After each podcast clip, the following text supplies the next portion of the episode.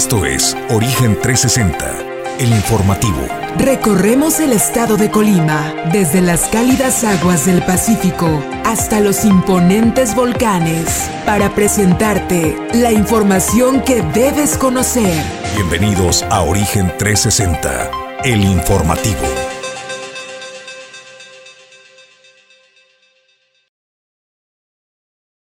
¿Qué tal? Muy buenos días, bienvenidos a Origen Informativo y Origen 360. Soy un, es un gusto saludarlos en esta mañana de jueves ya, jueves 20 de octubre.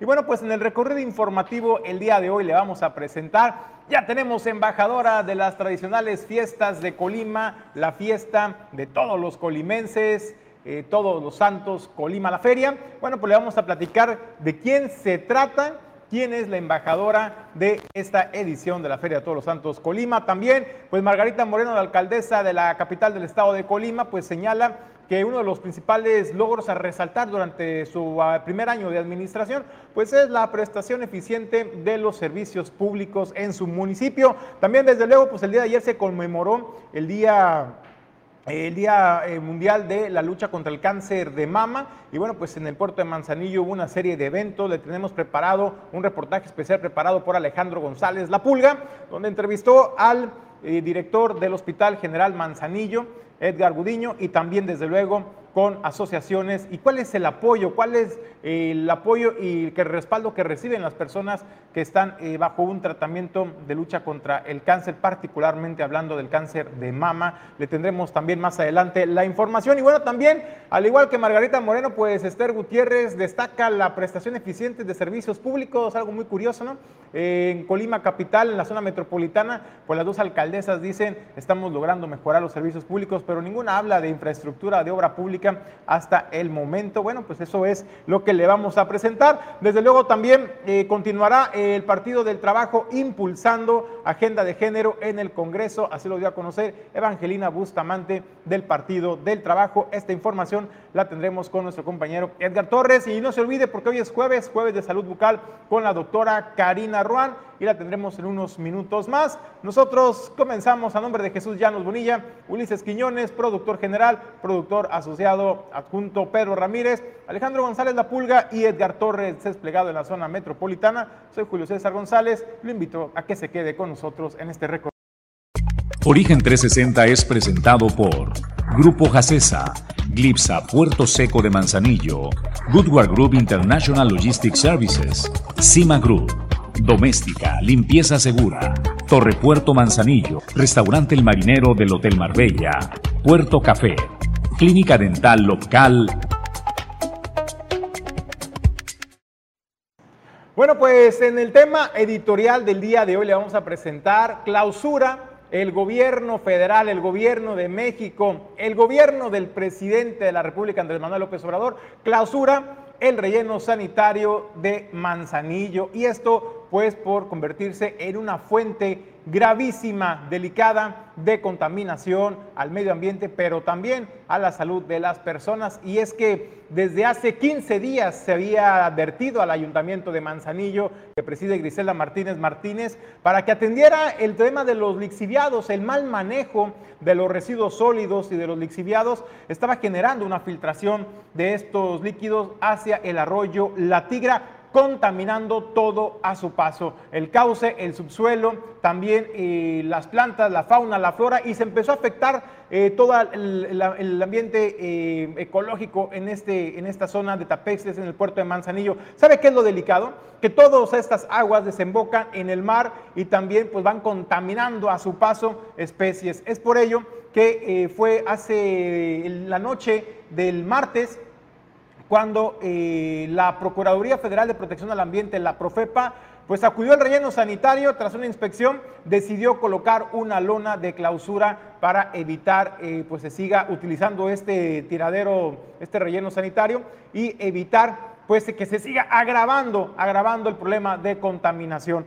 Bueno, pues ahí estuvimos nosotros presentes y vamos a presentarle también porque en la otra cara de la moneda, ¿y dónde están los ambientalistas? Se busca, se busca a Jesús García de BIMAC, se busca a Sandra Delgado de Ecoamigos. ¿Dónde están los ambientalistas? ¿Dónde está el Partido Verde Ecologista de México? Que no se han pronunciado a más de 15 días de, este, de esta denuncia de contaminación eh, al medio ambiente pero particularmente posterior a la clausura han guardado silencio todos estos entes o asociaciones que se dicen eh, velar por el medio ambiente. Bueno, tenemos preparado este material.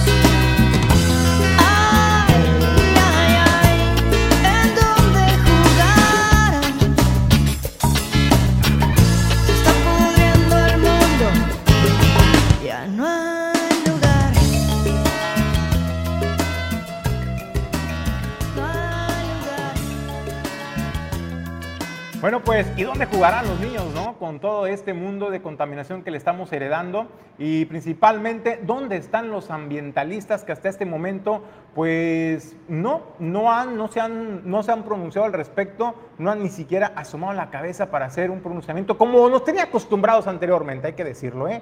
Porque cuando son temas ambientales son los primeros siempre en organizar campañas eh, de limpieza de playas, de ríos, de arroyos, pero por lo que llama la atención que particularmente en este tema del relleno sanitario municipal, administrado por el Ayuntamiento de Manzanillo, ni una, ni una sola voz han levantado. El día de ayer estuvo Origen Informativo realizando un recorrido en el relleno sanitario para constatar esa situación que usted dio en estas imágenes. Ahí tuvimos la oportunidad de platicar con algunos de los trabajadores que por miedo a represalias, desde luego, prefirieron omitir su nombre, pero sí aseguraron que pese al letrero de clausurado de la Procuraduría Federal de Protección al Ambiente, la Profepa, sí estaban ingresando hasta ayer por la mañana todavía camiones a hacer el depósito de los residuos sólidos de la ciudad del puerto de Manzanillo. La pregunta es también entonces para Profepa, ¿es una clausura patito? ¿Es una clausura de parapeto? ¿Es una clausura mediática? ¿O de qué se trata de la Procuraduría Federal de Protección al Ambiente? Porque pues ahí están los videos, los videos no, no dejan mentir cuando ahí está la lona, se ve todavía que siguen saliendo camiones que desde muy temprano ingresaron a hacer la descarga de sus unidades. Esa es la pregunta. ¿Qué está pasando en el relleno sanitario? ¿Por qué no hay autoridad que se haga valer? Y hay que recordarlo, es la segunda clausura que se realiza. La primera fue eh, hace dos años ejecutada por el Instituto del Medio Ambiente y Desarrollo Sustentable de Colima, el IMADES. Ahí fue el IMADES quien clausuró este relleno sanitario precisamente por este problema, por el mal manejo y gestión de los residuos sólidos y particularmente de los lixiviados, donde también se estaba reportando filtraciones al subsuelo y al arroyo La Tigra. Eh, llama la atención que en ese momento Griselda Martínez Martínez, alcaldesa del puerto de Manzanillo, acusó de persecución y de venganza política al entonces gobierno del Estado y que pues solamente buscaban pues, eh, pues ponerle trabas y hacerla quedar mal ante su población hacia el puerto de Manzanillo. Sin embargo, hoy, hoy no se trata del gobierno del Estado, Presidenta Griselda Martínez, hoy se trata se trata del propio gobierno federal que le está clausurando el relleno sanitario por la mala gestión en los residuos sólidos. Y bueno, el día de ayer también en tribuna fue el diputado Rubén Romo Ochoa, diputado por el puerto de Manzanillo, quien subió a tribuna y desde la tribuna pues hizo un enérgico llamado al ayuntamiento de Manzanillo, pues para que en lugar de ponerse a echar culpas, pues se ponga a trabajar en resolver los problemas sensibles del puerto de Manzanillo. Tengo en la línea el gusto de saludar y presentar al diputado Rubén Romo. Rubén, ¿cómo estás, diputado? Muy buenos días. Buenos días, Julio, ¿cómo estás? Un saludo a todo tu auditorio.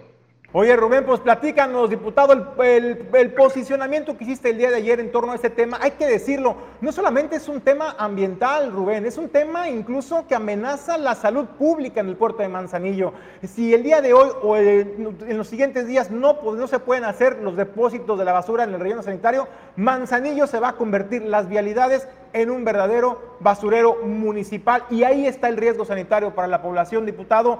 Ustedes como diputados se encargan, Rubén, de estar supervisando, de estar, eh, digamos, fiscalizando el trabajo de los ayuntamientos y atender las problemáticas sociales. Este es un tema, eh, Rubén, que se ha venido arrastrando y no obstante que el ayuntamiento ya tenía conocimiento, pues parece ser que hizo, que hizo oídos sordos a los llamados previos que había hecho tanto la Profepa como el IMADES.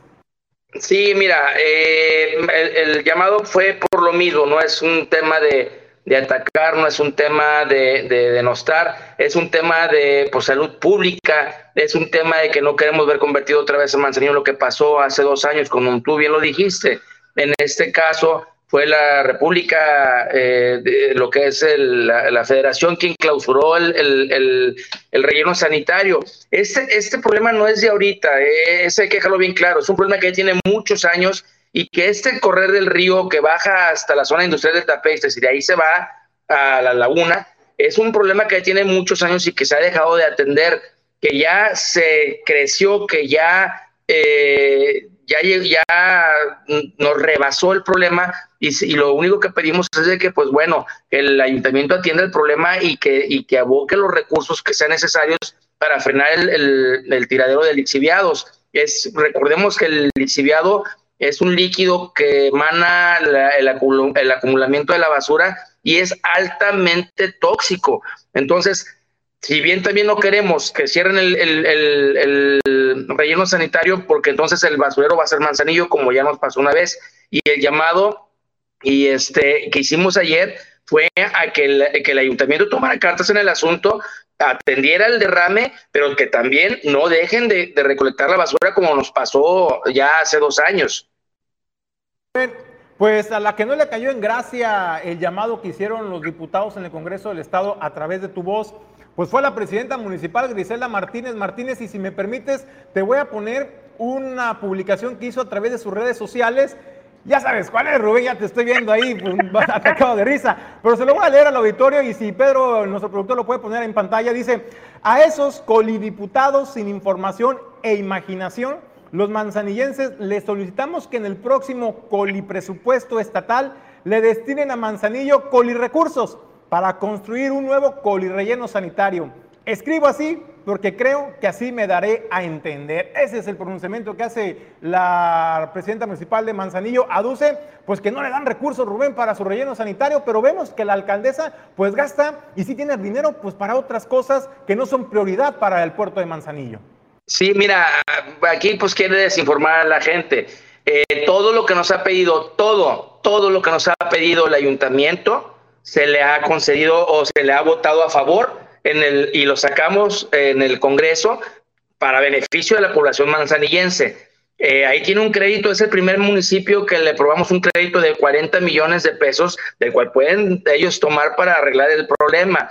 Aún así, ella anda haciendo algarabía por una fiesta que viene eh, a querer hacer para hacerle competencia a la fiesta de todos los santos, de una tradición en Colima por muchos, muchos años y ahora quiere hacerla aquí en Manzanillo y gastar 5 millones de pesos en un grupo musical que la verdad tenemos prioridades en el municipio y que yo creo que deberían este, ese dinero mejor destinarlo a tratar de solventar el problema ahorita del, del relleno sanitario en lo que se ve qué se puede hacer. Y además, ella nos pide presupuesto, pero pues no nos ha entregado ningún proyecto. ¿Cómo le vamos a asignar presupuesto o vamos a pelear por el presupuesto para Manzanillo si no hay un proyecto, si no hay eh, una cantidad específica, si ni siquiera tienen dónde vamos a poner el próximo relleno sanitario, no hay un estudio, no existe nada. Entonces, que no engañe a la población este, queriendo decir que, que los diputados no estamos haciendo nada. Mi chamba se está haciendo, ahí está, todos los días subimos lo que trabajamos en el Congreso, todos mis compañeros y un servidor, y siempre hemos estado aprobando todo lo que sea en beneficio de la población manzanillense. Hasta ahorita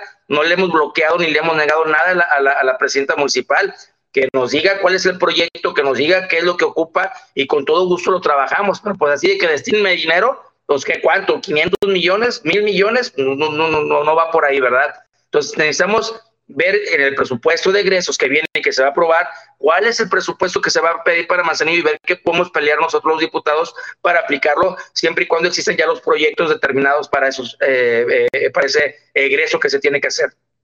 Oye Rubén, ¿qué va a pasar el día de mañana o al rato siquiera, el día de hoy, no hablando ni siquiera la próxima semana, sino al rato que los camiones no puedan ingresar al relleno sanitario, hacer el depósito, se tiene que dar solución inmediata, pero si estamos ante una autoridad eh, indolente, hay que decirlo Rubén, porque desde hace más de 15 días se le notificó este problema antes de que tronara, antes de que le explotara a la presidenta Griselda Martínez Martínez, y no hizo nada por contener el problema, no hizo ninguna acción y se dedicó a hacer anuncios de eventos eh, culturales, deportivos, que son muy buenos, pero me parece que hay prioridades en la, en la población, en el puerto de Manzanillo. ¿Qué va a pasar el día de mañana?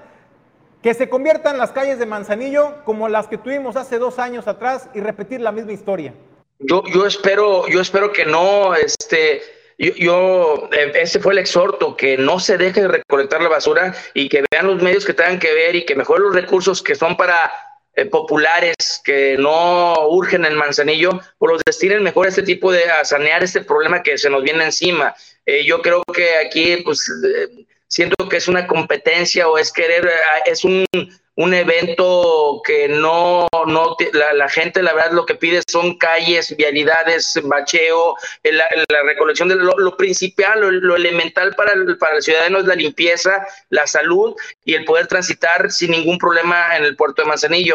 Y si ahorita nos está faltando recurso, este, pues no, no gastar ese 5 millones de pesos a un grupo para un evento, pues yo creo que muy bien sirven para bachear un montón de calles, tapar muchos hoyos, arreglar el problema del tiradero de lixiviados para que no se eh, cierre el, el, basurero municipal, o en su caso, si lo va a clausurar la federación, entonces, este, pues ver el recurso para poderlo mandar a otros eh, basureros municipales y de esta manera que no se detenga la recolección de basura. Hasta ahorita qué bueno que no se, no se ha detenido porque si no íbamos a empezar a ver eh, basura por las calles y peor aún, vienen lluvias y si tuviéramos basura en la calle, ¿dónde van a tener? Peor, va a ser peor el asunto. Aparte del derrame de lixiviados, pues también vamos a tener todas las bolsas y basura y contaminación en los ríos, en las lagunas y en el mar de Manzanillo. Entonces, este, pues yo, yo hago ese exhorto de nuevo, no es atacarla. Es un problema que tiene mucho tiempo, pero pues es su administración la que está ahorita y esa es la que tiene que actuar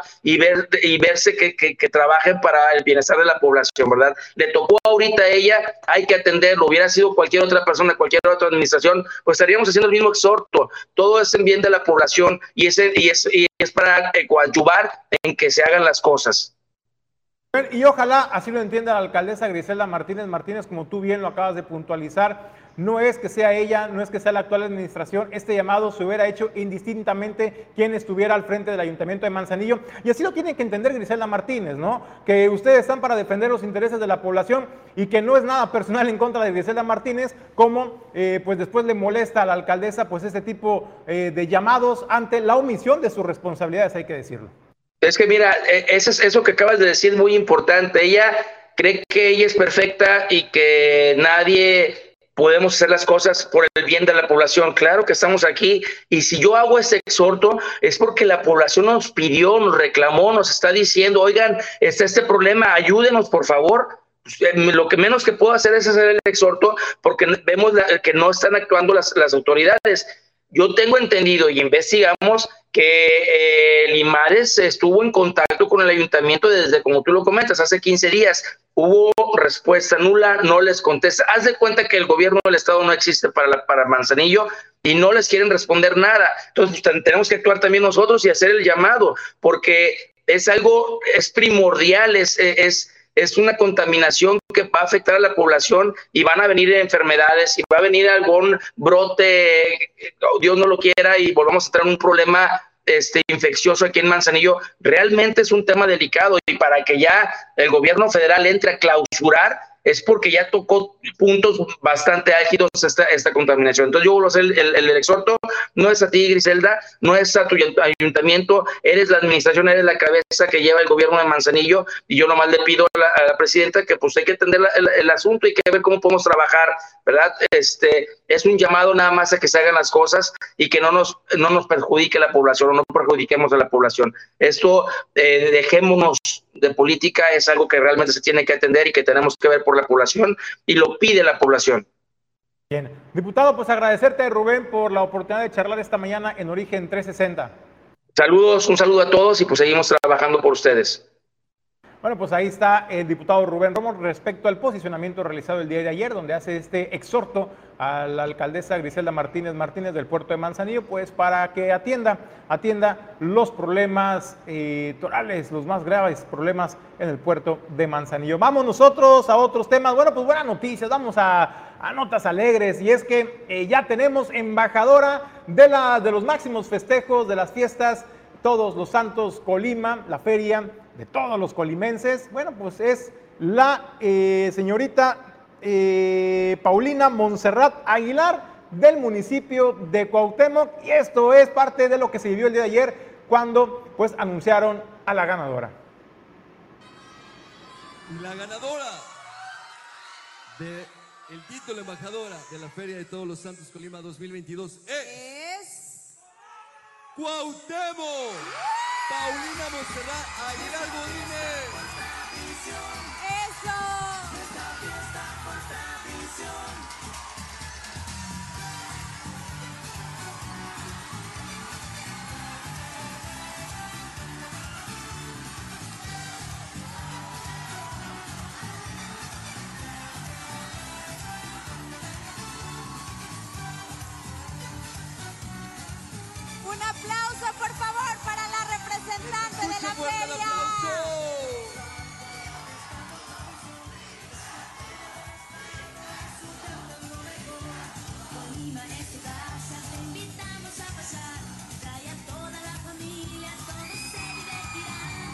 Aplauso, por favor, qué gran momento.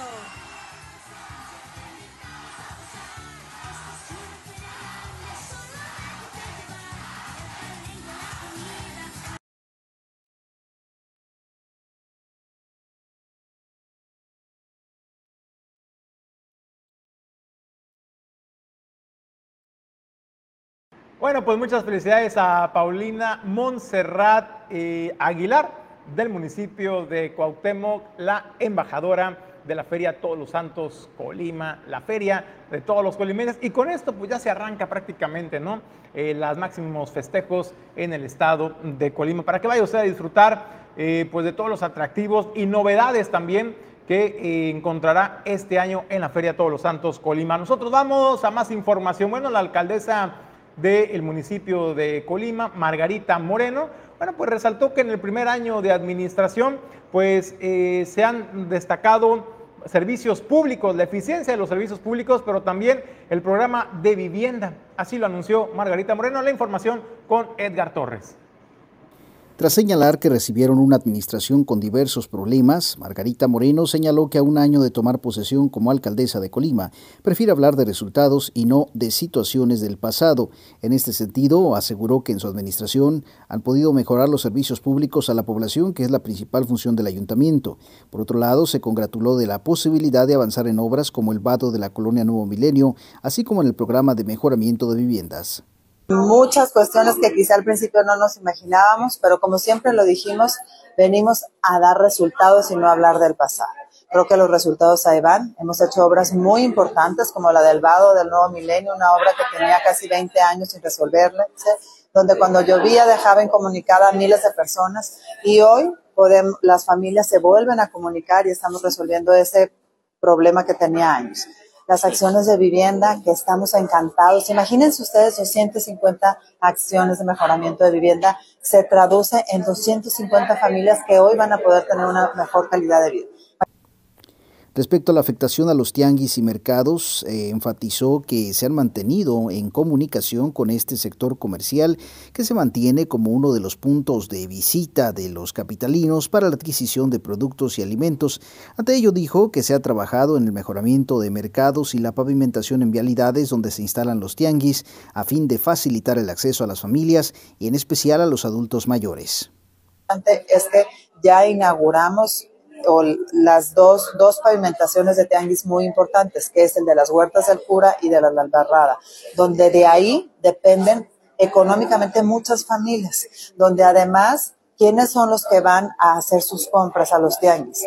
Los adultos mayores. Nosotros hoy les estamos garantizando a los adultos mayores que es mucho más fácil es ir a comprar y por supuesto también estamos cuidando una fuente de empleo muy importante con relación a un supuesto señalamiento de la autoridad sanitaria a uno de los mercados de la capital.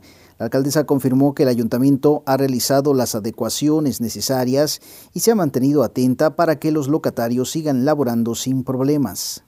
Precisamente el día de ayer fueron completamente ya limpiados, ya les, les pues, clorados también y hemos estado este, trabajando en muchas mejoras, no solamente en el mercado de Obregón, sino en todos los demás mercados. Y estas mejoras no solamente han sido de infraestructura, sino de acompañamiento, porque queremos que los mercados se modernicen, les hemos estado dando cursos, que se modernicen y que no solamente las personas adultas sean las que vayan y compren, sino que también las nuevas generaciones se acerquen a nuestros mercados. Por último, recordó a los comerciantes que se mantiene este mes de octubre los incentivos fiscales para que puedan regularizarse en el pago de sus contribuciones, por lo que los invitó nuevamente a acercarse para acceder a estos beneficios. Para Origen 360 informó Edgar Torres Velázquez. Bueno, pues muchas gracias a Edgar Torres por la información. Nosotros vamos a una breve pausa y continuamos en Origen 360.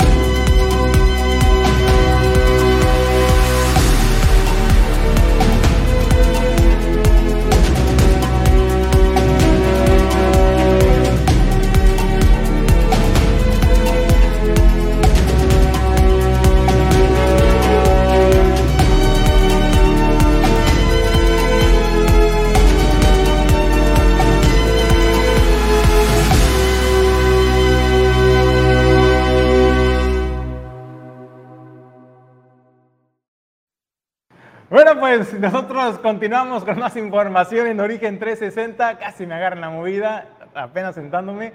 Bueno, pues nosotros vamos a otros temas. Le comentaba el día de ayer fue, eh, se conmemoró el Día Mundial de la Lucha contra el Cáncer de Mama y en el puerto de Manzanillo, en el Hospital General, en el Hospital Civil eh, de Manzanillo, se realizó un evento, eh, un acto, y ahí estuvo presente nuestros compañeros Pedro Ramírez y Alejandro González La Pulga, quienes platicaron con el director del hospital eh, Edgar Gudiño sobre qué acciones y qué es lo que están haciendo para brindar atención a las mujeres. Bueno, esta es la entrevista.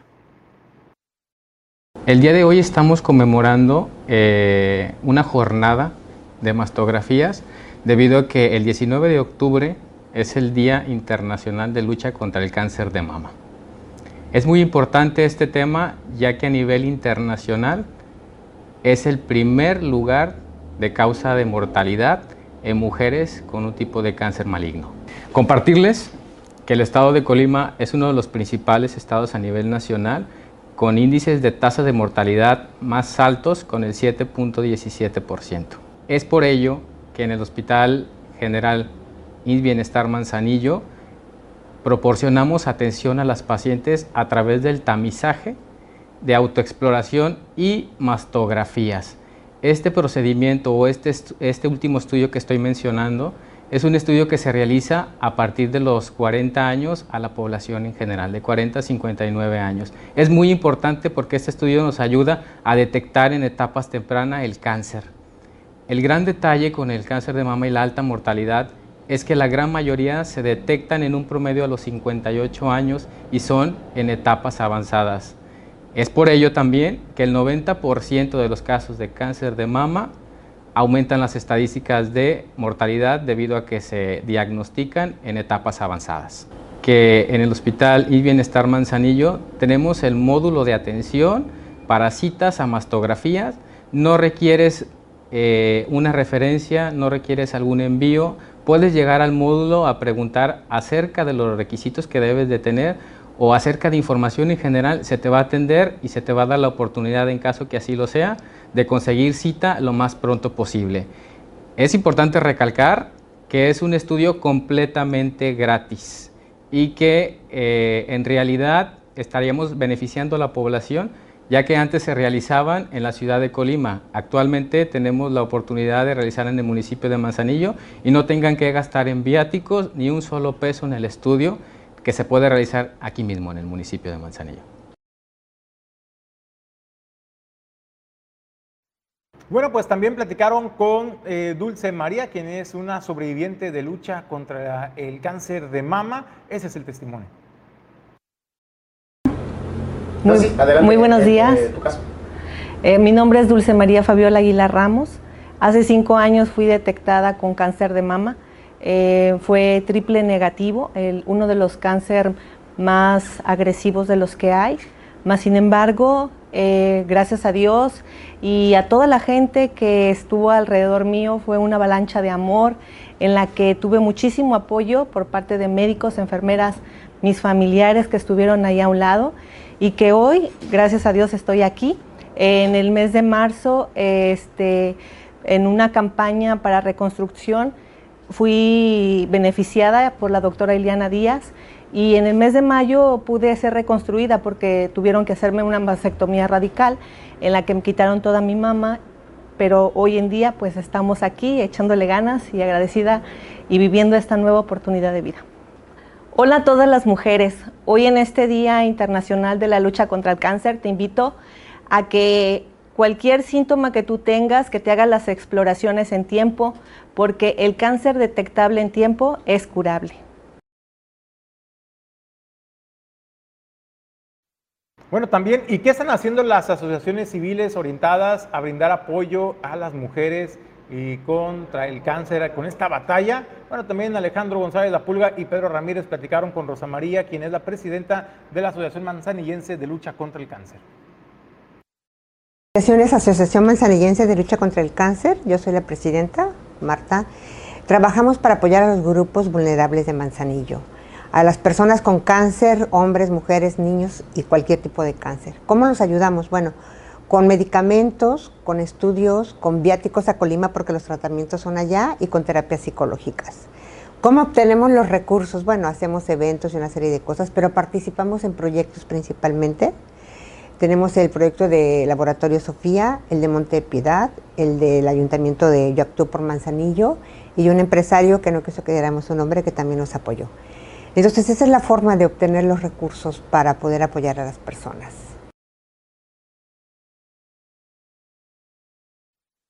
Bueno, pues muchas gracias a Pedro Ramírez y Alejandro González La Pulga. Nosotros vamos porque hoy es jueves, jueves de salud bucal con la doctora Karina Ruan. Esto es El origen de tu salud.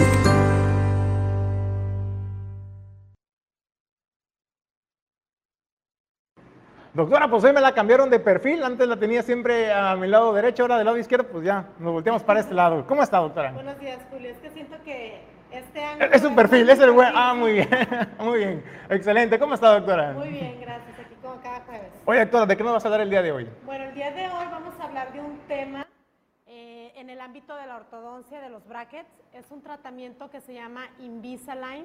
Este tipo de, tratamiento son alineadores invisibles, como su nombre lo dice Invisalign.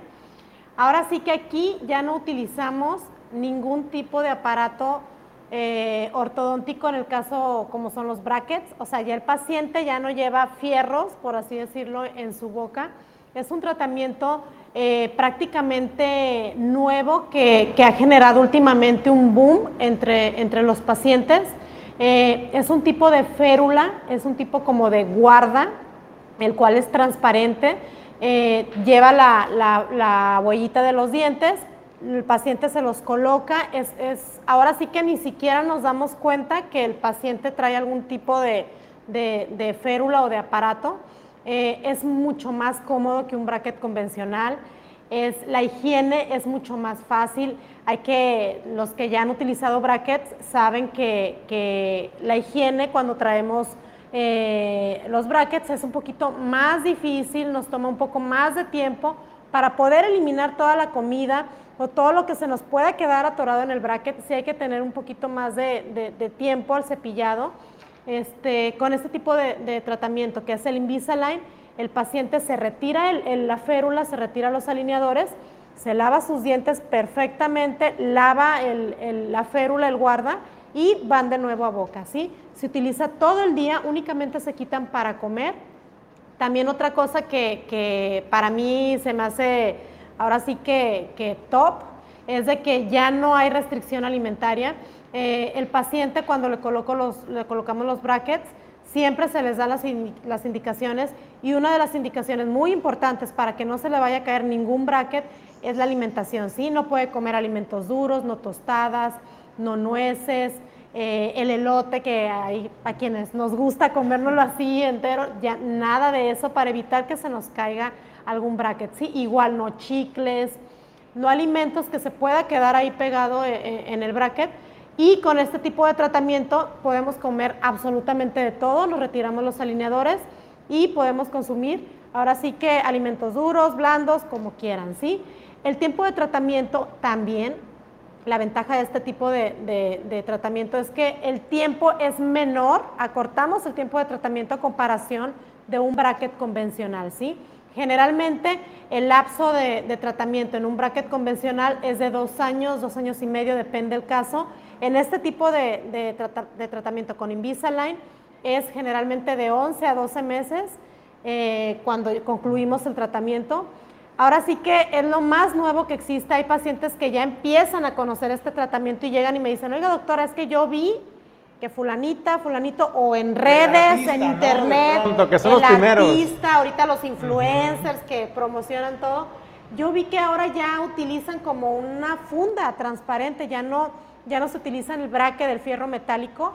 Bueno, sí, efectivamente, eh, ahorita es lo más nuevo que hay en el, en el ámbito de la ortodoncia, es lo más cómodo, lo más estético. Ahora sí que si el paciente dice, yo no quiero que se me vea Nada, porque ya he hablado acerca del bracket de zafiro, que es transparente, que es un tipo de bracket estético también, pero sí se nota, o sea, quieras o no, sí siempre, si estoy platicando contigo, Julio, y tú traes bracket zafiro, sí lo alcanzo a notar. Entonces, en, en, un tratamiento con Invisalign, ahora sí que es totalmente invisible, totalmente transparente y no se nota, ¿sí?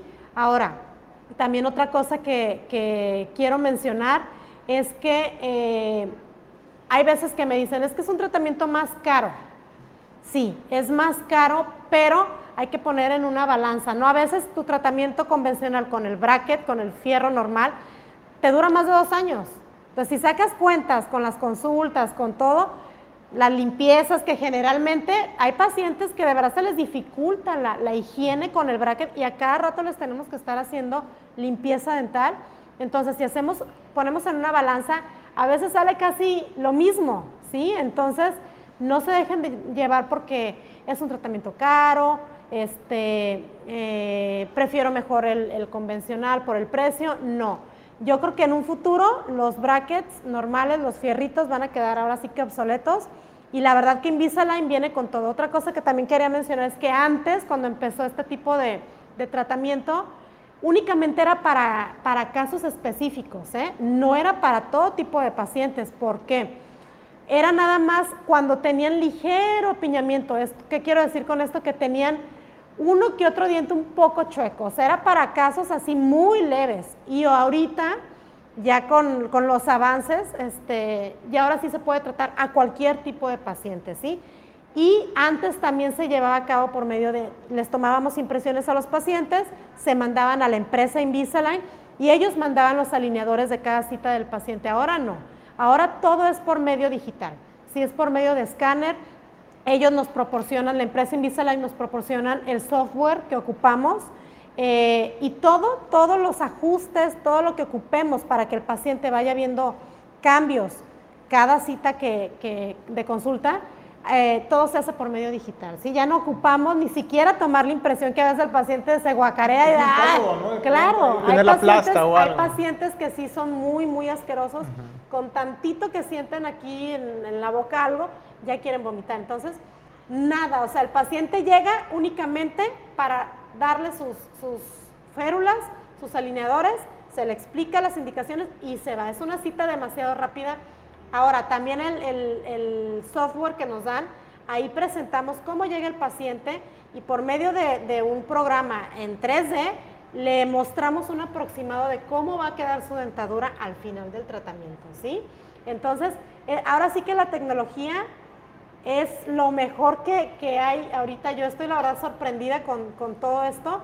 Yo acabo de, de afiliarme a la empresa, a Invisalign, este, estoy, estoy terminando mi certificación, entonces ya ahora sí nos pueden encontrar, pueden encontrar este tipo de tratamiento en la clínica dental local. Oye, doctora, comentabas del tiempo y el costo, pero ¿sabe qué también algo que la gente valora mucho? Y la, comodidad, porque el, traer el bracket muchas veces no te acostumbras y luego yo tengo amigos que usan, usaron bracket mucho tiempo y seguido se lastimaban, por ejemplo, ¿no? La parte del labio, de la boca. Con esto, pues olvídate de las molestias, de las incomodidades. Preguntarte, ¿cuál es el material que se utiliza para, las guardas eh, de este tratamiento? Mira, el, tipo de material que se utiliza y los, los ajustes que se hacen, los aditamentos que se ponen, todo eso nos lo manda la empresa, ¿sí? Eso es como un tipo guarda, es como un acetato, por así decirlo, pero es un acetato especial para este tipo de tratamientos. La empresa Invisalign nos proporciona todo lo que es este material. Este, y como dices, Julio, eso sí es muy cierto, se me pasó mencionarlo. Hay pacientes que sí me dicen, es que ya no los aguanto, es que me duele, es que en cada ajuste me lastima, me corta. Eh, les doy cera para que pues una capita protectora y no les lastime nada. Ahora ya nada, o sea, olvídense de dolor, olvídense de molestia. De verdad, de verdad, de verdad, es un tratamiento muy, muy cómodo, eh, muy este, ahora sí que la estética ni se diga, no se nota, y el tiempo de tratamiento es mucho menor, entonces, de verdad que yo sí estoy sorprendida que hasta niños se puede utilizar. Hasta en niños se puede utilizar, hay diferentes tipos de planes de tratamiento según las necesidades del paciente, entonces de verdad sí es, es algo que, que, ahorita en ortodoncia es lo, lo, más nuevo. Muy bien, oye doctora, pues entonces números de contacto, ¿dónde podemos encontrarla y para que las personas puedan pedir mayores informes sobre este nuevo tratamiento? Estamos ubicados en Manzanillo Centro, en la calle Emiliano Zapata número 43 y también nos pueden encontrar en nuestra página de Facebook como clínica dental local. Cualquier duda, pregunta que, que, tengan con este tipo de tratamiento que acabamos de implementar en la clínica dental local, estamos a sus órdenes. Igual la cita de valoración sin costo, pueden, pueden agendar cita y ahí podemos resolver todas sus dudas acerca de, de este tratamiento o de lo que ustedes necesiten. Bueno, pues ya sabes, si quiere tener una sonrisa como la sonrisa de la doctora Karina Roan, pues vaya a la clínica local y ahí le van a poder hacer todo lo que usted requiere para tener una sonrisa impecable y también una higiene bucal óptima. Gracias, doctora. Gracias, buen día. Bueno, pues nosotros vamos a más información. Eh, le comentaba hace unos minutos la eh, presidenta municipal de Villa de Álvarez, Esther Gutiérrez, resaltaba la prestación de servicios públicos también en su municipio, al igual que la alcaldesa de Colima, Margarita Moreno. Esta es la información con Edgar Torres. Listo, doctora. Gracias. ¡Corre!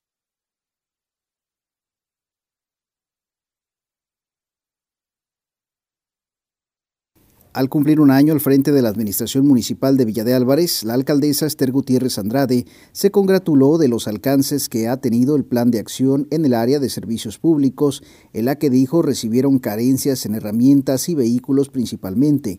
De Gutiérrez enfatizó que en los recorridos que realiza por los barrios y colonias, este tema sigue siendo el de mayor demanda por parte de la ciudadanía. Luminarias, solo nos faltan 500 y esas 500 van a ir muy focalizadas a lo que son áreas verdes, jardines y también las 71 colonias que ya tenemos, ¿verdad?, calendarizadas y que en la mayoría ya se atendieron y decirles, bueno, que vamos a seguir transitando para generar los recursos por medio del predial para poder también comprar un poco más de luminarias para el próximo año.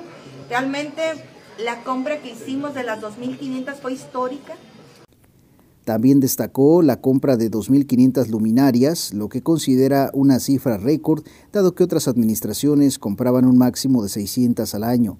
Aceptó que aún queda trabajo por hacer en la instalación del alumbrado público y continuarán en el avance conforme lo permita el presupuesto. Fíjense que es un reclamo desde hace más de 20 años que están precisamente esta parte de la avenida, lo que es el del materno infantil, hasta entroncar con el municipio de Colima. Es una avenida en penumbras, una avenida donde hemos tenido muchísimos accidentes, han atropellado niños, mamás que van precisamente durante la noche a recibir atención médica. Entonces es un tema que estuvimos trabajando con gobierno del estado, que estuvimos trabajando con la arquitecta Marisol Neri, porque al final del camino sabemos que ni en el Estado ni en el municipio ajustan los recursos precisamente para poder rehabilitar. Sin embargo, yo veo que es una necesidad, es una prioridad y una demanda social de Gutiérrez indicó que han sido entregado al municipio la zona del tercer anillo rumbo al Hospital Materno Infantil, la cual será intervenida por el ayuntamiento para la colocación de luminarias. Sin embargo, requerirá de dos semanas de trabajo, dado que también se necesita la preparación del cableado para colocar las lámparas necesarias. Es que llegamos y encontramos pues, una ciudad en penumbras, encontramos ningún camión recolector para la basura y empezamos a transitar en la construcción de esta administración decirles que me siento muy muy contenta porque en el tema de servicios públicos, porque de verdad que es un tema elemental y básico y además una demanda social. A donde quiera que vamos, siempre el reclamo es o la demanda es los servicios públicos. Hoy me siento muy contenta porque a un año de la administración ya tenemos cuatro camiones compactadores para la basura, ya tenemos una pipa, una grúa, un camión a cielo abierto, está por llegar otro camión a cielo abierto, tenemos también un tractor para poder podar las áreas verdes. Finalmente pidió la colaboración de la ciudadanía a fin de vigilar y reportar el robo de cable que ha dejado sin luz a las colonias y que significa una afectación para las finanzas municipales que va desde los 4 mil hasta más de 100 mil pesos, daños que son ocasionados en su mayoría por adictos a las sustancias que dañan y roban el cableado a fin de venderlo. Para Origen 360 informó Edgar Torres Velázquez. Muchas gracias a Edgar Torres por la información y así como Margarita Moreno, Esther Gutiérrez de Villa de Álvarez están haciendo pues sus mini, digamos, eh, rendición de cuentas a través de algunas entrevistas a medios de comunicación sobre lo que hay que resaltar del trabajo que han realizado, pues espera hagan lo propio el resto de los alcaldes en el estado de Colima. Nosotros vamos a la línea, tengo el gusto de saludar y presentar a la secretaria de Desarrollo Económico del gobierno del estado, Rosa María Vallardo. Rosy, muy buenos días, secretaria, ¿cómo estás? Hola, ¿qué tal? Buen día. Saludarles a ustedes como siempre y por supuesto a todo tu bello auditorio portuario que tiene. Oye, Rosy, la verdad es que da mucho gusto cada vez que te tenemos en entrevista, porque cada vez que te tenemos hay para anunciar buenas noticias. En esta ocasión están impulsando a través de tu secretaría una serie de programas de apoyo a los micro y pequeños empresarios en el estado de Colima. A ver, platícanos de qué van estos, estos programas, Rosy, eh, por ejemplo, eh, anunciaron el día de ayer negocios sobre ruedas. ¿De qué va este proyecto, Rosy?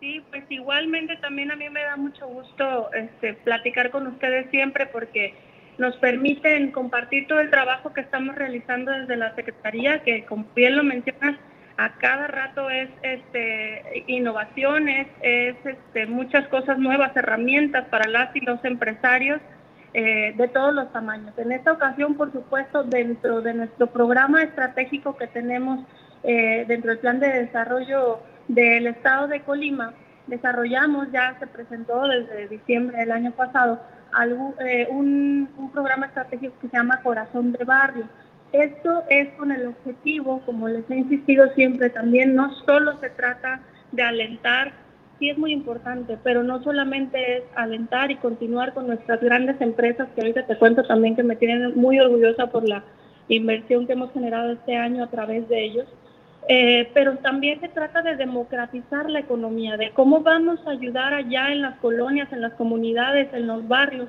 este, cómo vamos a apoyar a esas economías, a esas pequeñas microempresas y también, ¿por qué no medianas? Que son principalmente las que sostienen la economía de, nuestro estado, ¿no? Como ustedes bien lo saben, más del 90% de todas las unidades productivas de nuestro estado, pues son MIPIMES. Entonces, bueno, basados en eso, tenemos dos programas que se anunciaron en este, en este mes, eh, que uno es, es sobre ruedas y pues este está también dirigido a las empresas colimenses. Se trata de ayudar a las personas que tienen estos negocios, sobre todo de productos eh, que tienen relación con los alimentos, para que tengan un puesto semifijo. En este caso es contribuyendo también al tema turístico en las colonias o en los, eh, de preferencia como en los barrios más cercanos al centro, se vayan instalando estos eh, pequeños eh, unidades semifijas para que ellos tengan oportunidad de vender y a nosotros como Estado eh, turístico nos conviene también que, sean esta, que estén en esta homogeneidad, ¿no? Entonces, el hecho de proporcionarles nosotros los espacios en donde venden, las unidades en donde se van a, a estar poniendo ellos, pues le da también esta cierta armonía al Estado y una eh, atracción visual para nuestras y nuestros turistas. ¿no? En esta primera etapa vamos a, llegar con estos este, en Tecomán y en Armería principalmente. Posteriormente y en coordinación con cada uno de los ayuntamientos, pues se irá ampliando. Quisimos sacar este programa piloto porque es donde en, los, en las entidades en donde más nos lo han solicitado. Entonces, pues bueno, iremos evaluando cómo nos va y también pues pedirle a la gente que eh, vayamos viendo en dónde más podemos hacer este tipo de instalación. Pero ese es el primer, ese es el primer proyecto y además algo muy importante que no es nada más te entrego tu unidad para que vengas, para que vendas, perdón, sino que también te doy una capacitación en las competencias empresariales eh, a las que te dediques, porque siempre lo he dicho y lo sostengo, no se trata nada más de eh, cómo te apoyo, cómo te doy un crédito, cómo te doy algo, eh, sino que también cómo no te suelto y, y, hago que crezcas y que vayas desarrollándote en tu negocio y como buenos eh, ciudadanos portuarios que somos nosotros, pues hasta llegar a exportar y, y, a una dimensión muchísimo más amplia la que tenemos como visión, ¿no? Oye, Rosy, preguntarte, secretaria, eh, ¿Cómo pueden participar la gente, los micro y pequeños empresarios, los de que se encuentran en la colonia, en el barrio?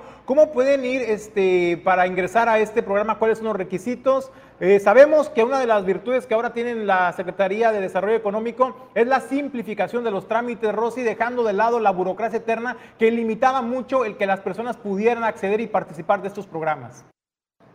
Sí, así es. Efectivamente, podemos hacerlo todo en línea, que para nosotros es más práctico. Si me lo permites y si me ayudan ustedes, les voy a mandar el link para que lo publiquen en, eh, en, el link de la entrevista también. Tienen este, mi Facebook, que es Rosy Vallardo, o eh, la página oficial de la Secretaría de Desarrollo Económico, así está en Facebook, ahí está el link. Lo más importante es que se metan que llenen ese formato que les pedimos ahí. Eh, y simplemente es cuestión de mandar unos documentos muy básicos, comprobante de domicilio, y eh, así es como se someterán al comité evaluador y se seleccionarán a los participantes de acuerdo al proyecto, de acuerdo a, la, eh, a, varias características que, que presenten cada uno de los negocios, ¿no? Pero también lo más importante es que la convocatoria ya está abierta y recuerden que es limitada, está abierta desde ayer y se va a cerrar el 11 de noviembre. Entonces, pues pedirle que rápidamente se metan a la página, que consulten ahí en el link los documentos específicos que se necesitan y eh, pues que nos manden toda su documentación. También recuerden que tenemos la orientación en las oficinas de forma física. Si a alguien se le complica el tema del formato en línea, pues con mucho gusto pueden acudir a las oficinas, les proporcionamos el formato físico, nos regalan las copias que les van a solicitar ahí. Pueden visitarnos de 8.30 de la mañana a 4.30 de la tarde, ya sea en la oficina que está a espaldas del Jardín de Santiago eh, ahí en la Secretaría o también en la sede que tenemos en la ciudad de Colima, en el complejo administrativo. Oye, Rosy, fíjate algo muy interesante es que toda empresa que hoy vemos, tanto en el puerto de Manzanillo como en la zona metropolitana, la tienda departamental, la empresa, el negocio que usted ya ubique, que ya tenga más de 20, 30 años eh, creciendo, generando fuentes de empleo. Empezó así precisamente, Rosy, ¿no? En la colonia, en el barrio, un proyecto familiar muchas veces entre amigos que iniciaron en una calle, en una colonia, en un barrio y que fueron creciendo paulatinamente. Por eso el día de hoy todos los pequeños y pequeños empresarios tienen la oportunidad de hacer realidad sus sueños y de que el día de mañana se esté hablando de ellos como unos casos de éxito como empresas colimenses. Así es, que tengan un lugar para vender sus productos, sobre todo que tengan un lugar en un eh, espacio muy visible dentro de cada municipio donde se desarrolle este producto y también que tengan el apoyo de la capacitación, el agarrarte de la mano para que crezcamos juntos es algo que me parece muy bueno y si te parece también este eh, te cuento del otro programa que tenemos para que eh, nuestros amigos que nos escuchan también puedan meterse ahí mismo, está en la página. El otro tema de negocios sustentables, que hablamos de la, del subsidio de eh, paneles solares, que eso también pues permite eh, generarte un ahorro como, como tal dentro de tu negocio y lo más importante es que contribuimos al tema de la mitigación de, o, de, o, de, frenar un poco el impacto que está sucediendo a nivel mundial en tanto lo es la inflación, ¿no? Oye, Rosy, ¿quiénes pueden participar en este programa de eh, negocios sustentables? Sabemos, por ejemplo, hay un sector que ha venido eh, pidiendo ayuda, que es el de las tortillerías, ¿no? Eh, muchas veces la producción se va incrementando por la carestía de los insumos y la energía eléctrica es uno de ellos, por ejemplo. Sí, así es. Recordemos que ya cuando recuperas la inversión de la instalación de los paneles, puedes llegar a generar hasta un 90% en lo que actualmente pagas en tu recibo de luz, ¿no? Aquí se pueden eh, registrar igual eh, empresas micro, pequeñas y medianas. En este caso sí lo que se les eh, solicita es que estén dado de alta en el SAT y que vayan al corriente con sus pagos. Nada más hago la aclaración de que eh, pues no necesariamente te estamos pidiendo tanto tiempo de antigüedad, pero sí que seas un negocio formal este, para que puedas acceder al subsidio económico que equivale a 30 mil pesos para que lo inviertas en, eh, en los paneles solares exclusivamente. Este, vale la pena insistir que el recurso no podrá ser utilizado para fines distintos a los que establecemos en esta convocatoria. Este subsidio de 30 mil pesos lo sacamos a través de un análisis de varias eh, empresas, varios negocios y no solamente tortillerías, estamos aquí incluyendo abarrotes, estamos incluyendo panaderías, estamos incluyendo carnicerías, incluso estamos incluyendo restaurantes y servicios eh, de ese tipo de alimentación. ¿no?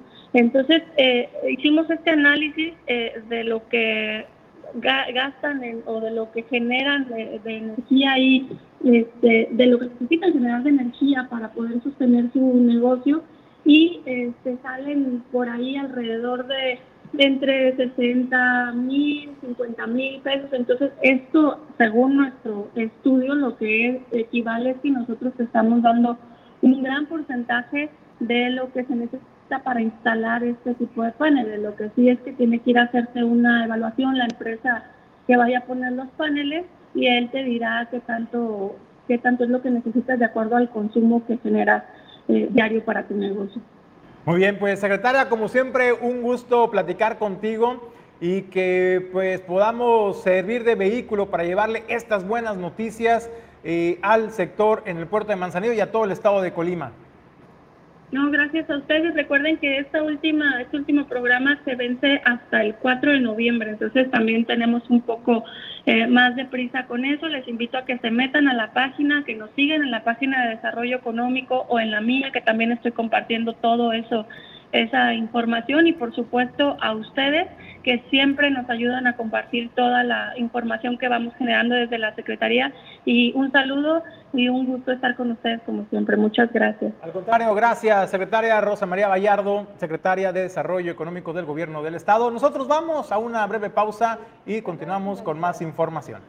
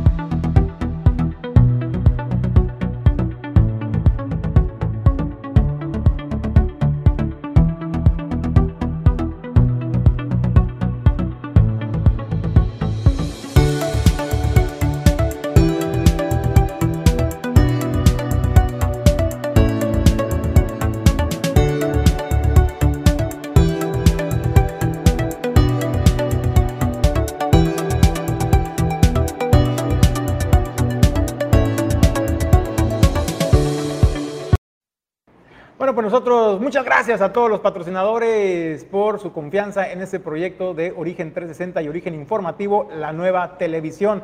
Sin ustedes no podríamos, no podríamos llegar a todas las plataformas y redes sociales como Instagram, Twitter, Facebook, desde luego también YouTube y también ya nos podrás escuchar en Spotify. Vamos nosotros a más información. Bueno, pues muy buenas noticias. Siempre cuando se habla de cultura, cuando se habla de fomento al turismo, de eh, artes, pues siempre son buenas noticias para la población. Y bueno, la Secretaría, la Subsecretaría de Turismo del Gobierno del Estado, en coordinación con la comunidad portuaria y la Universidad de Colima, bueno, pues están invitando a la población a participar en el evento artístico cultural Litoral Canto de Pájaros. ¿De qué va? Se va a realizar en la Escollera de las Brisas este viernes a partir de las 7 de la tarde. Esta es la información. De cruceros por acá atrás este, está uno, ahorita le estaban acercando ya ahí en las fotos. Eh, estamos recibiendo ahorita un crucero y ahora el poder usar un espacio público que como lo hemos platicado muchas veces, la escollera, pues es sobre todo un requerimiento técnico del puerto, es algo que, se necesita para que entren los grandes buques este, que vienen con carga contenerizada eh, con el mar en calma, entiendo, ¿no? Entre otras cosas.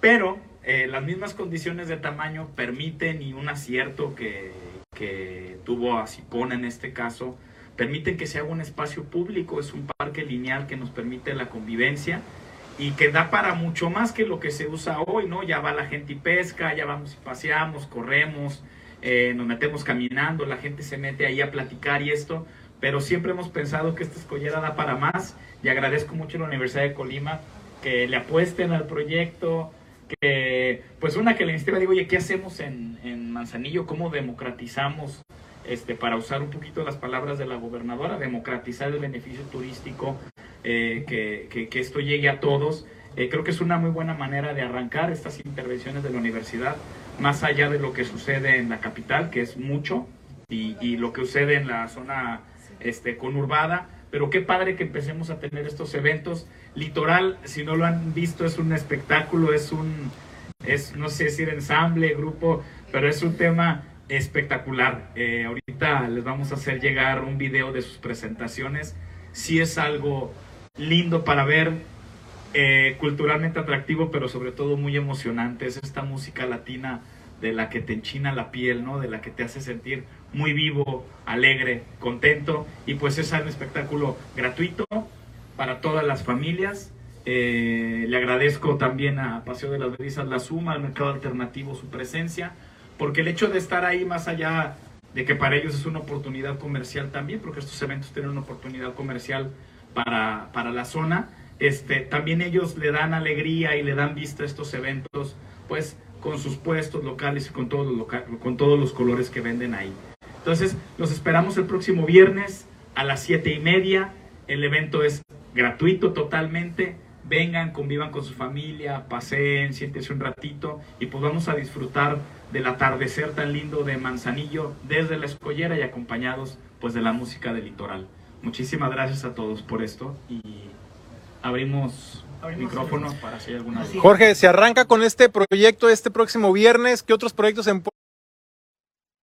bueno, pues ahí está la información con el subsecretario de Turismo, Jorge Padilla. Bueno, usted quiere saber de qué va el litoral Canto de Pájaros. Esta es una pequeña muestra que le presentamos.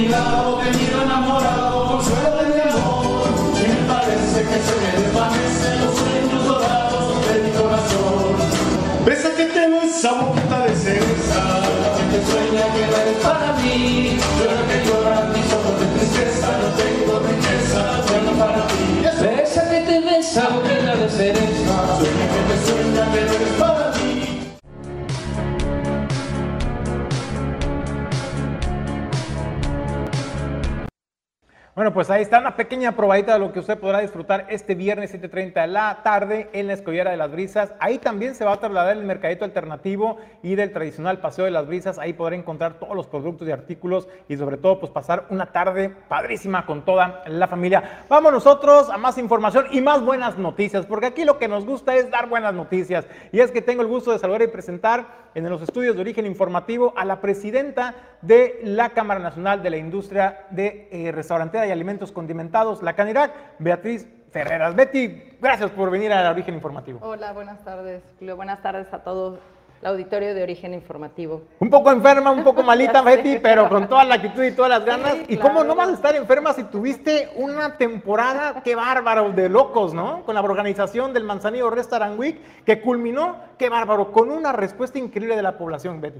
Sí, en realidad estoy muy contenta, muy satisfecha, porque el resultado fue mejor, mucho mejor de lo, de lo pensado. Yo sabía que iba, que iba a haber un crecimiento, empezando porque del año pasado a este hubo de 33 restaurantes a 48, pero fue muy sorpresivo porque igual subieron los números de visitas y de, usuarios que de repente el año pasado tuvimos 634 visitas y este año subieron a 1200, a, mil, a mil, más de 1200, más de 1200. Más de, 1200. Entonces realmente pues fue, fue todo un éxito y, confío que cada año eh, siga y crezca y crezca este evento y se vuelva muy popular en Manzanillo y que se vuelva además un, tema nacional, que la gente de, de, los, de los otros estados vengan a Manzanillo Restaurant Week a comer. pues es que cuando hablas de resultados, por ejemplo, que en comparación con el, la edición anterior del Manzanillo Restaurant Week, se eh, involucraron y se interesaron en participar más restaurantes y que eso trajo también como consecuencia una sinergia muy positiva que hubo mayor número de comensales, se duplicó el número de comensales. Sí, sí, por supuesto. Realmente la gente se interesó mucho y sabes que la ventaja de este, de este evento es que aunque la gente diga es que solo es una semana, realmente no, tú te quedas con este pasaporte que te sirve como un directorio para todo el año. Entonces, si de repente no sabes eh, a qué restaurante ir o el horario que tiene, pues ahí está tu directorio para que lo veas. Incluso la aplicación de www.rutadelsabor.com.mx, igual, esa eh, va, a estar permanente todo el año. Entonces, lo mismo, puedes entrar ahí y, ver a los restaurantes participantes, sus horarios, su tipo de comida. Entonces, te digo, esto es, esto es un, un evento que dura más de una semana. Oye, Betty, hay que decirlo, a lo mejor hubo quien se quedó con ganas de visitar un restaurante y de probar un platillo en particular. Entonces, si tienes el pasaporte en casita, y puedes decir, a ver, yo me quedé con ganas de ir por este platillo. Entonces vas al restaurante, quiero este platillo. Obviamente ya no, ya no vas a tener el precio preferencial porque no aprovechaste la, la, semana más deliciosa del año, pero vas a poder degustar la misma calidad y de productos, Betty. Eso es lo importante, eso es lo importante que no, no solo se quede en una semana, que Manzanillo sea este, el, año más sabroso del año, Manzanillo sea el, lugar más sabroso, ¿verdad? Oye, Betty, a ver, ya hablamos de cuántos restaurantes eh, participaron, 48, se supera el número de participantes del año de la edición anterior. Se duplicó el número de comensales también, lo cual es muy importante. Vamos poniéndole rostro, Betty. A ver, ¿cómo vamos con los ganadores? ¿Quiénes fueron los ganadores y los premios? La verdad es que estuvo reñida la competencia este año, ¿eh? hubo empate. Muy reñida. De hecho, hubo un empate en primer lugar con 23 visitas a los diferentes restaurantes. Y bueno, la decisión se tuvo que tomar de acuerdo a quién gastó un poco más. Y la diferencia fue que el primer lugar gastó 5.100 pesos y el segundo lugar 4.599. Entonces sí, aquí sí tuvimos que, tomar esa decisión eh, porque tampoco nos podíamos ir a ver cuáles sí, restaurantes, cuáles no, entonces sí tenía que ser, pues ahora sí que eso fue, fue lo más legal que podíamos hacer y quedó en primer lugar Josué Rodríguez, en segundo lugar Mayra, Mayra, Irales y en tercer lugar Mayra eh, Gabriela Terríquez. Con 12 visitas, sin mal no recuerdo, ¿verdad? muy, bien. ¿Y qué premios se llevaron a ver, Betty, al final? Pues el primer lugar, un iPhone 12 eh, mini con 128 gigas y una estancia en Barceló Carmina, una noche con todo incluido para dos personas en una Junior Suite. Oye, si no fue suficiente. Yo, quería ganarme ese Oye, si no fue suficiente, Betty, el disfrute que se aventó el agasajo eh, gastronómico todavía va a rematar en el Barcelona, ¿no? Sí, no, ahí va a seguir comiendo rico, bebiendo rico, disfrutando este, el mar, eh, la, alberca, todo, todo. Oye, platícanos, Betty, ¿qué es lo que nos deja de aprendizaje este Manseñor Restaurant Week después de los excelentes resultados? ¿Qué es lo que sigue? Se sigue poniendo la vara alta para el próximo año. Sí, definitivamente el aprendizaje es que en el caso de los restaurantes es darle aún más publicidad porque nosotros hicimos una, una gran tarea con Canirac. Ustedes, por cierto, nuestros patrocinadores de origen informativo que tuvieron las puertas abiertas para nuestros, nuestros compañeros restauranteros para dar entrevistas. Y bueno, nosotros como supiste, teníamos también unos espectaculares, uno en Colima, otro aquí, spots de radio, bueno, diferentes eh, promoción. Siento que algo de aprendizaje puede ser esa parte, que como restaurantero demos aún más eh, publicidad a los restaurantes durante esa semana. Quizá ese sería el único, el único detalle o algo que yo para el año que viene pondría de manera diferente a la mesa. Muy bien. Betty, pues algo que quieras agregar al auditorio de Origen Informativo. De entrada, pues ya se la perdieron, si no fueron a los restaurantes, no aprovecharon los descuentos que estaban muy atractivos, hay que decirlo, pero para el próximo año queda la experiencia de que no hay que desaprovechar ni un solo día, ¿no? Sí, sobre todo por el tema del regalo también, ¿no? El que quiera ganar el primer lugar. Pero bueno, como les recuerdo, tienen la opción de, ver su, eh, su, pasaporte o entrar a la página para, para seguir disfrutando de esos restaurantes, conocer sus horarios, por si de repente un domingo no saben qué hacer, o un lunes, o el día que, que ustedes decidan, pues ahí tienen los restaurantes de todas formas para que lo visiten. Sí quiero hacer un agradecimiento eh, personal, particular, a Jesús Llanos, Julio, Ulises, todo el equipo de Origen Informativo, nuevamente lo reitero, muchas, muchas gracias por todo su apoyo. Es un placer para nosotros, Betty, siempre apoyar esas iniciativas que buscan generar una sinergia positiva para todos, para los empresarios que son fuente generadora de empleos, eso es muy importante, hay que decirlo, pero también que generan esta convivencia familiar que tanta falta nos hace en la sociedad manzanillense. Así es, muchas gracias. Gracias, Betty. Bueno, pues con eso nos despedimos del informativo de Origen 360, no sin antes agradecerle a usted el habernos acompañado a nombre de Jesús Llanos Bonilla Ulises Quiñones, productor general, Pedro Ramírez, eh, productor adjunto, Alejandro González La Pulga y Edgar Torres desplegado en la zona metropolitana. Yo soy Julio César González, le deseo que tenga un extraordinario día.